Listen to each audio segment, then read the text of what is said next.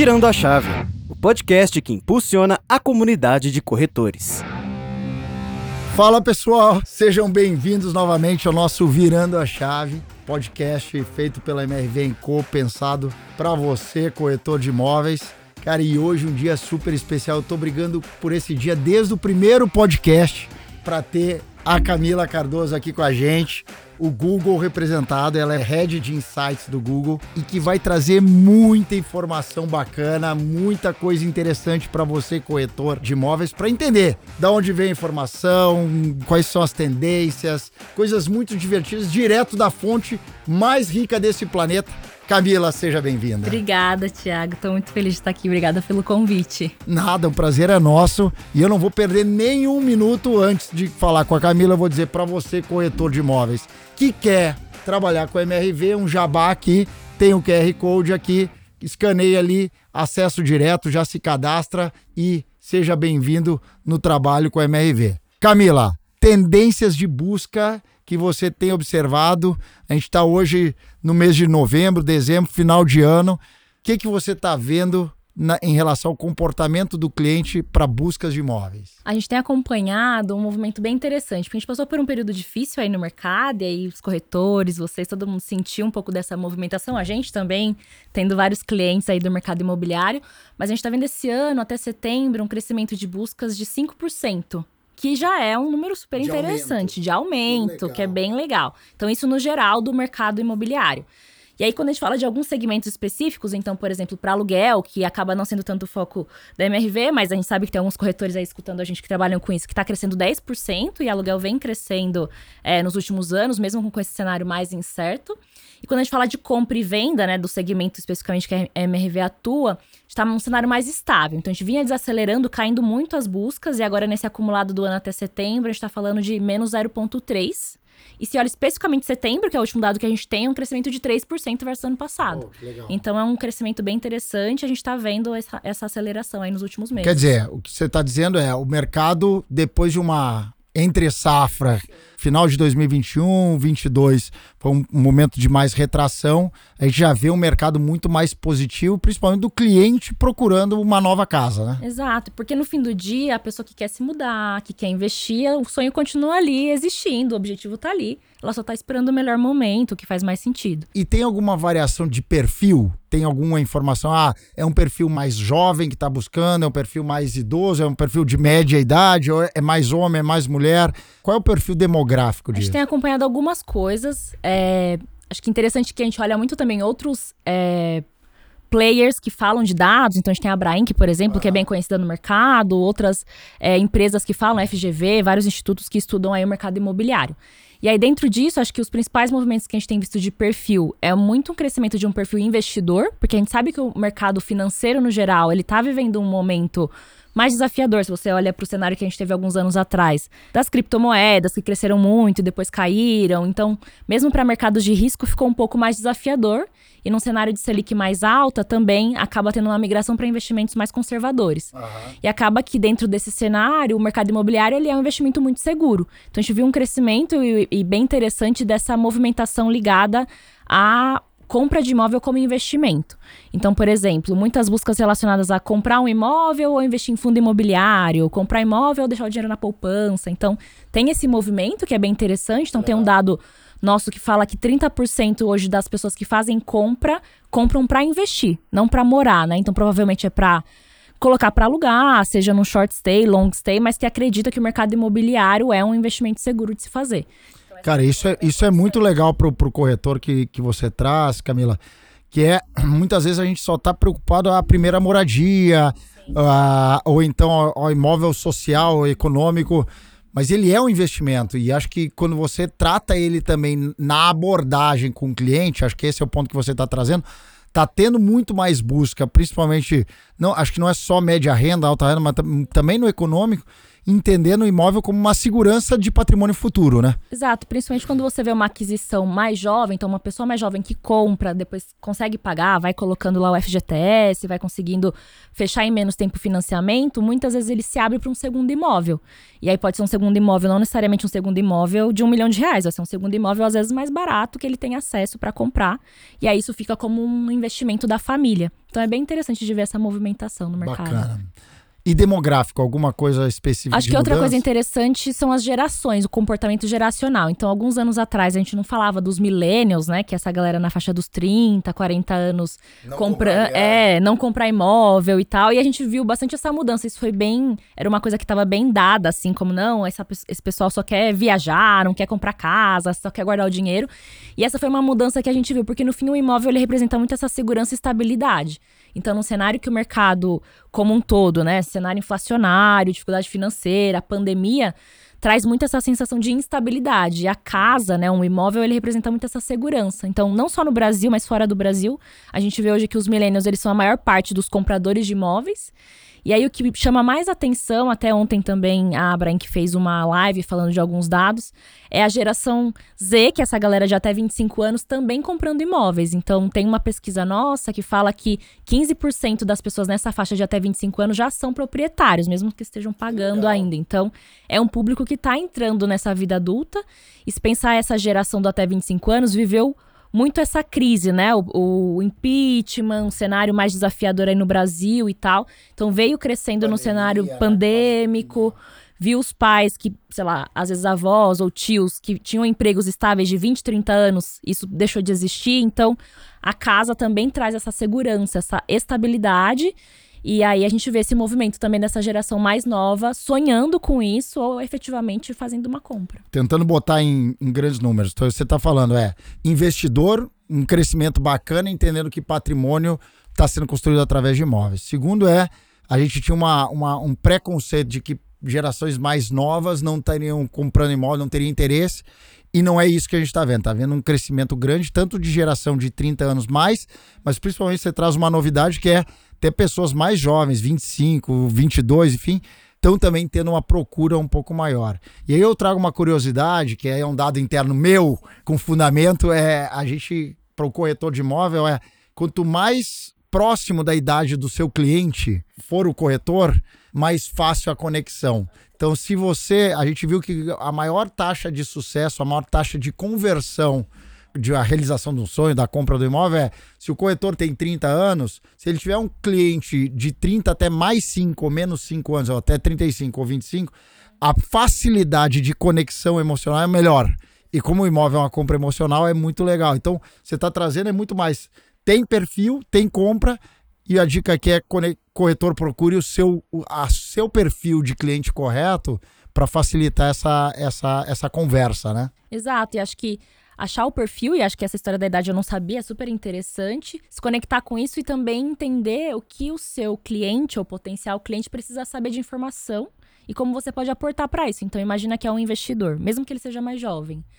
Você saber mostrar para ele que traz mais resultado comprar um imóvel no longo prazo do que colocar o dinheiro na poupança, num fundo, fazer a conta ali junto com ele, vai te ajudar a gerar a conversão no fim do dia. Então, tá preparado para fazer essa matemática ali também é super importante. Conhecer sobre isso é bem importante. E tem muita busca sobre isso, sobre conhecimento dessa. que é difícil. a- tomar a decisão de assinar financiamento, de conhecer quais são os riscos. Você vê o cliente ainda muito inseguro pelas buscas que vocês têm identificado sobre. Sobre é, mais sobre o processo mesmo burocrático da compra de imóvel? Sim, tem muita dúvida e hoje a gente vê o que é um território que não é dominado por ninguém. Então, eu não tenho um super influenciador ou um é, criador ou uma empresa super posicionada de dar esse tipo de resposta para os consumidores. Então, a gente tem muita busca. É, financia o apartamento ou guarda o dinheiro? Melhor comprar ou alugar? Simulador de é, faz a conta, né? Ajuda a fazer a conta.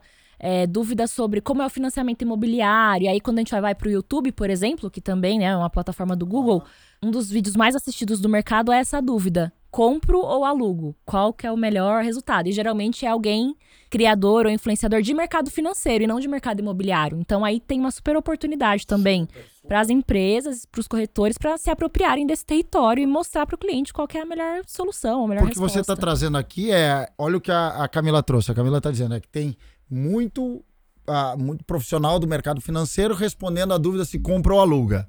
E não um corretor de imóveis respondendo você compra ou aluga, porque aí é o viés da, da realização do sonho, do, do emocional. Se entrar só no, no, no, no, no racional, que é o compra ou alugo, é muito mais uma matemática. Vai depender de uma série de fatores. Tem momentos que é melhor comprar, melhores momentos que é alugar, e tanto faz. Pode ser os dois.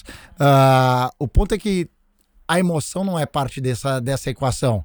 E quando você vai para um corretor de imóveis tentando trazer um pouco mais de dessa emoção, dessa concretude que é a realização da compra do imóvel, uh, você traz muito mais conexão com o cliente, né? Exato. E aí, no fim do dia, você está concorrendo com um especialista financeiro que vai falar de dinheiro na conta, Total. rentabilidade e tal.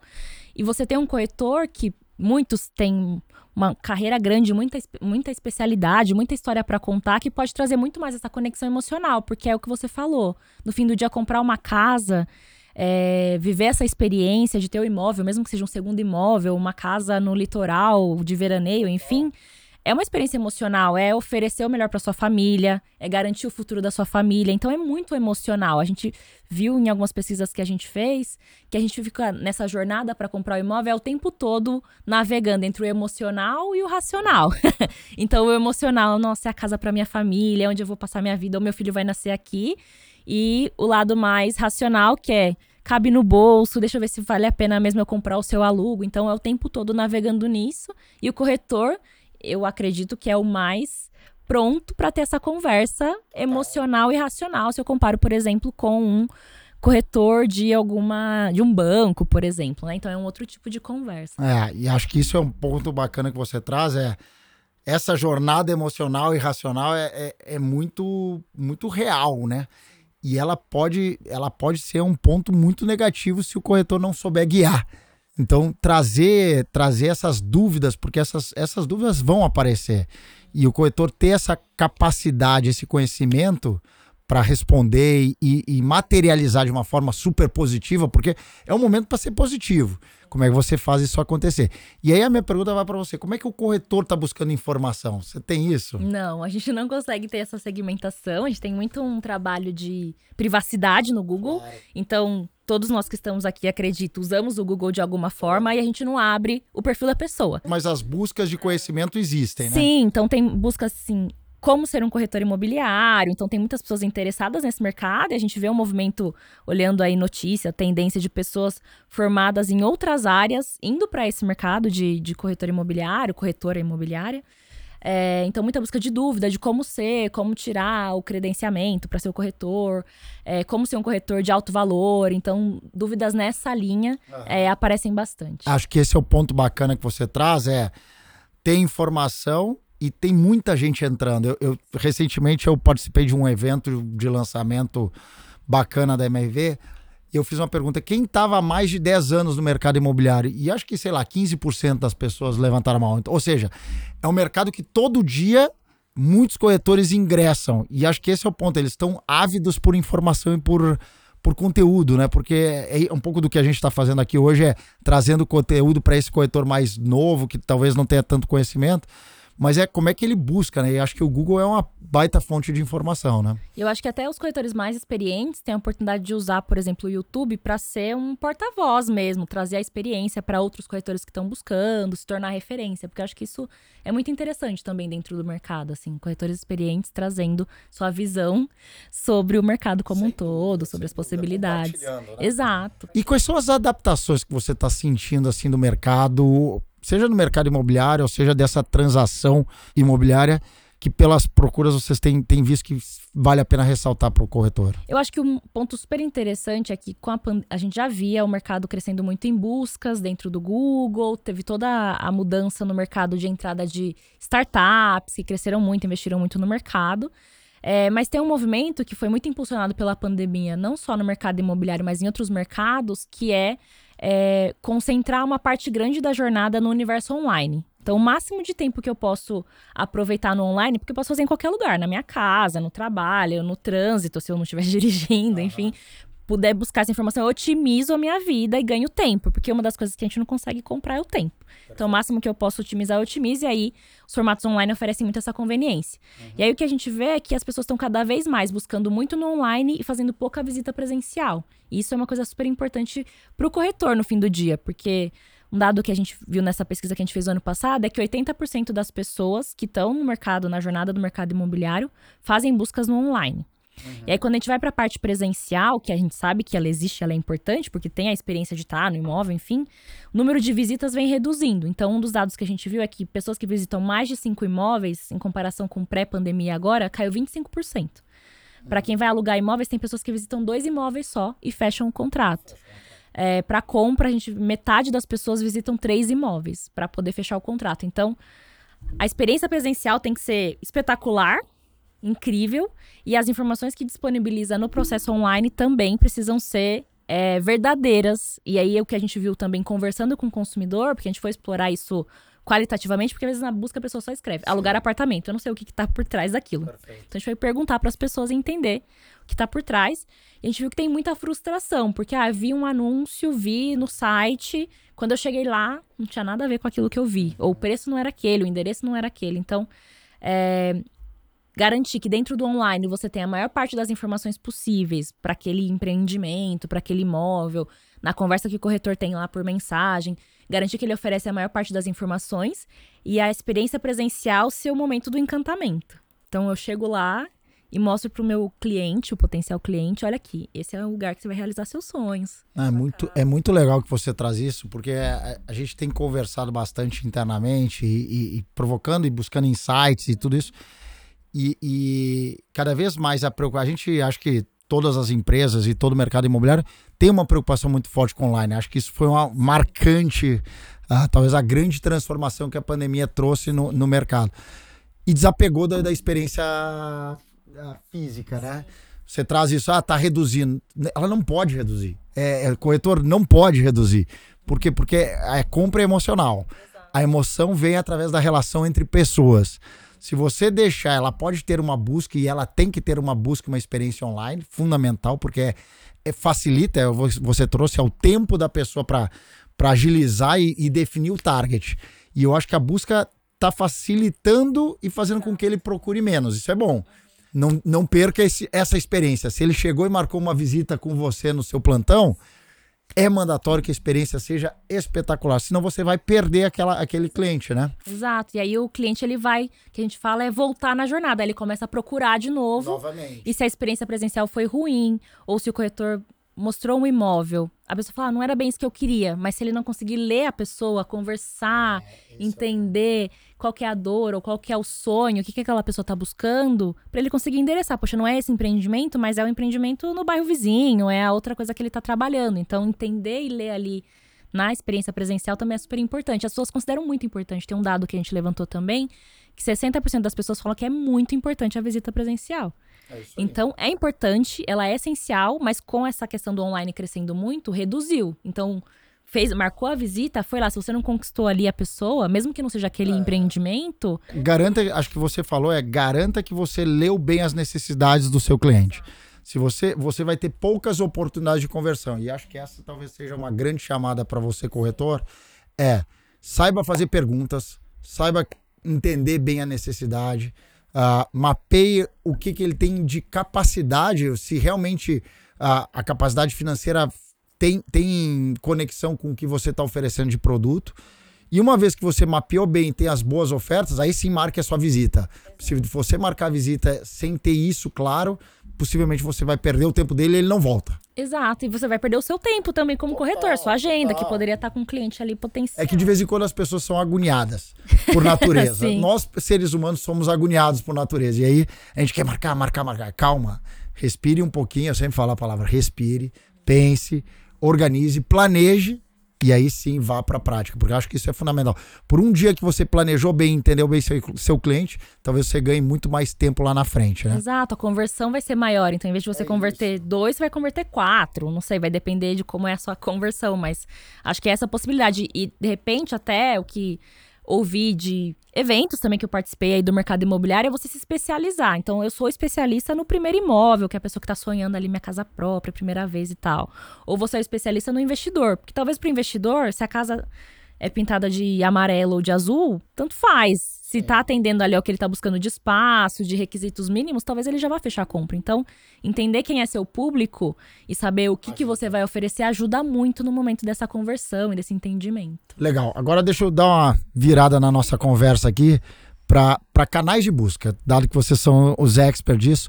Tem uma mudança recente, eu, vejo o YouTube crescendo, as pessoas mais, mais a, a, buscando mais vídeos, uma interação mais prática, menos, menos leitura. Acho que até as pessoas estão mais preguiçosas com isso. Como é que você tá, vocês estão lendo isso dentro do Google nessa transição e como é que, até como orientação para o mercado imobiliário que está nos ouvindo, como é que ele deveria investir? Deveria gastar mais tempo no, no, no vídeo ou ele tem que fazer mais foto? Ou, ou onde é que está engajando mais? É, o que a gente vê aqui hoje no mercado, ver as fotos, né, visualizar as fotos do imóvel é a coisa que as pessoas mais fazem online dentro do mercado imobiliário. Então, garantir que as fotos sejam de qualidade, representem realmente aquele imóvel, isso é uma coisa importante. Mas dentro da jornada, por exemplo, quando a gente fala do online, se eu pensar em plataforma, as pessoas usam tanto o celular quanto o computador, notebook, desktop, como tablet e aplicativo. Então ele navega durante a jornada de tomada de decisão por todas essas plataformas. Uhum. E aí, claro, vai depender muito do seu foco de negócio, quem é o seu público, mas você precisa que, por exemplo, o seu site funciona bem no mobile e no desktop, se você tiver um site. Porque às vezes você entra na experiência do mobile, o site não carrega, trava, tal, a pessoa não vai ficar. As pessoas não têm mais paciência de esperar um site que não carrega. Então ela vai sair, vai procurar outra coisa. Então garantir que essa experiência seja positiva, que as informações sejam fáceis de encontrar. E tem pessoas que preferem conversar, que é, vai lá pro chat, pro WhatsApp, tem a pessoa que gosta da rede social de ver o vídeo, tem a pessoa que procura e gosta de ler opinião. Então você vai ter hoje essa questão dos multiformatos e multiplataformas. É, o que a gente vê, no geral, no mercado, não só no mercado imobiliário, é o crescimento muito grande de aplicativos, e aí não só aplicativos de redes sociais, mas aplicativos especializados. Então, você vai para varejo, tem lá o Mercado Livre, a Amazon, enfim. É, então, tem esse crescimento de aplicativos e essa preferência, principalmente da geração mais nova. É, mas é garantir que você entenda onde seu público tá. Então, a geração Z, por exemplo, é uma geração que gosta muito de vídeo. Então, garantir que se esse é o seu público, talvez estar lá no vídeo no YouTube, nas redes sociais, é importante. Agora, a sua geração, você vai trabalhar muito com o investidor 40 mais, que pode ser um público também. Talvez ele prefira mais a conversa, a reunião ao vivo, ou ver um texto em um blog. Então, vai depender muito do perfil com quem você trabalha. Então, a gente vê um pouco essas diferentes movimentações e muita intersecção. Então, eu começo a jornada no mobile, entro no meu celular, pesquiso, vejo algumas coisas, gostei.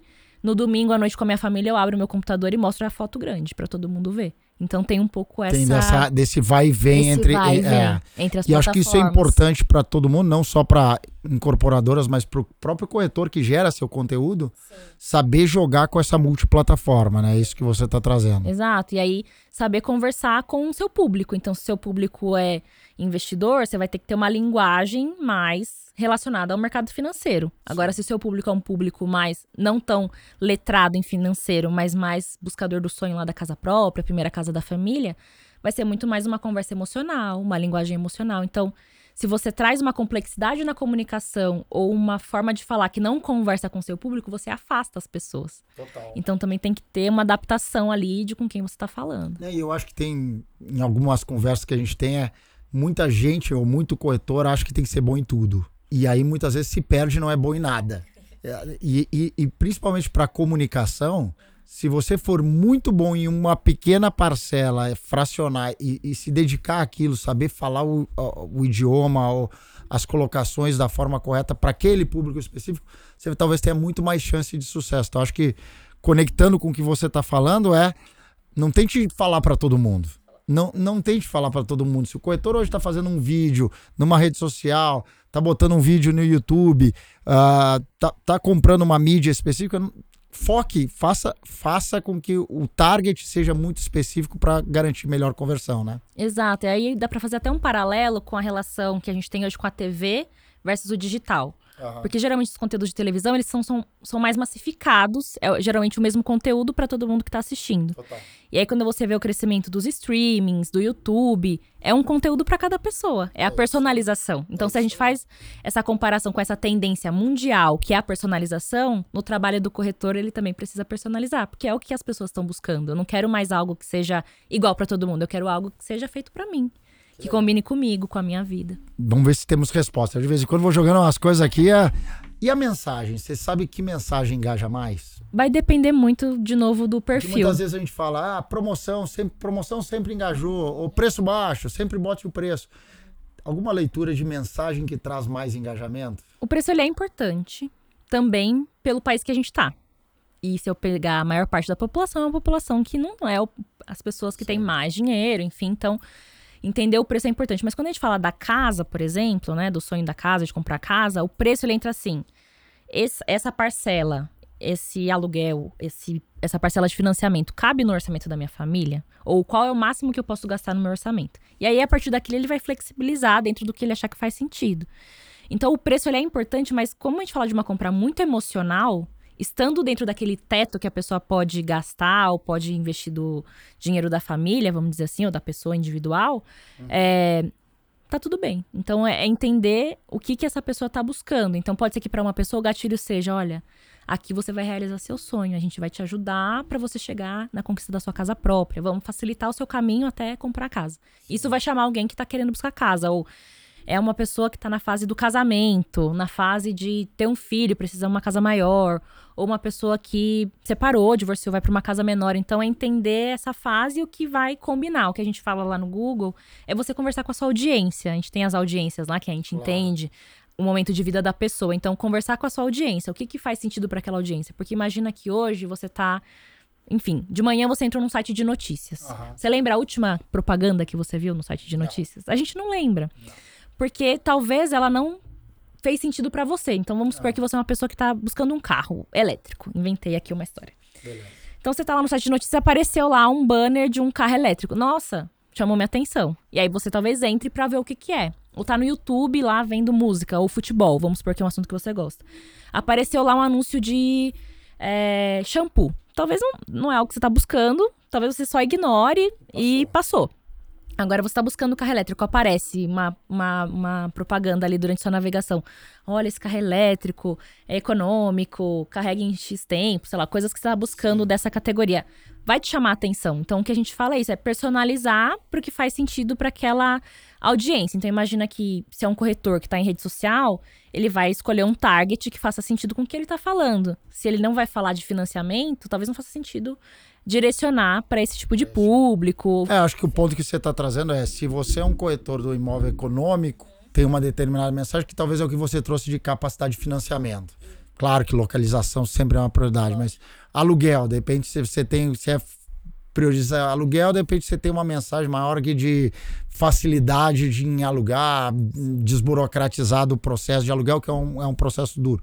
Acho que é achar quem é a sua, a, a sua audiência e garantir que a mensagem que você está colocando dentro do seu conteúdo seja o mais relevante. Exato. Porque se você criar muito, muito conteúdo ou muita mensagem subliminar, duas, três, ah, é, o- é o, a localização, com dois quartos com varanda, que cabe no financiamento, você, você pode perder aquele cliente naquele momento em vez de tentar criar um engajamento maior, né? Exato. E aí, por exemplo, se você tem um perfil que é um perfil de uma pessoa que já tem um dinheiro, que vai comprar um imóvel para investir. Sim.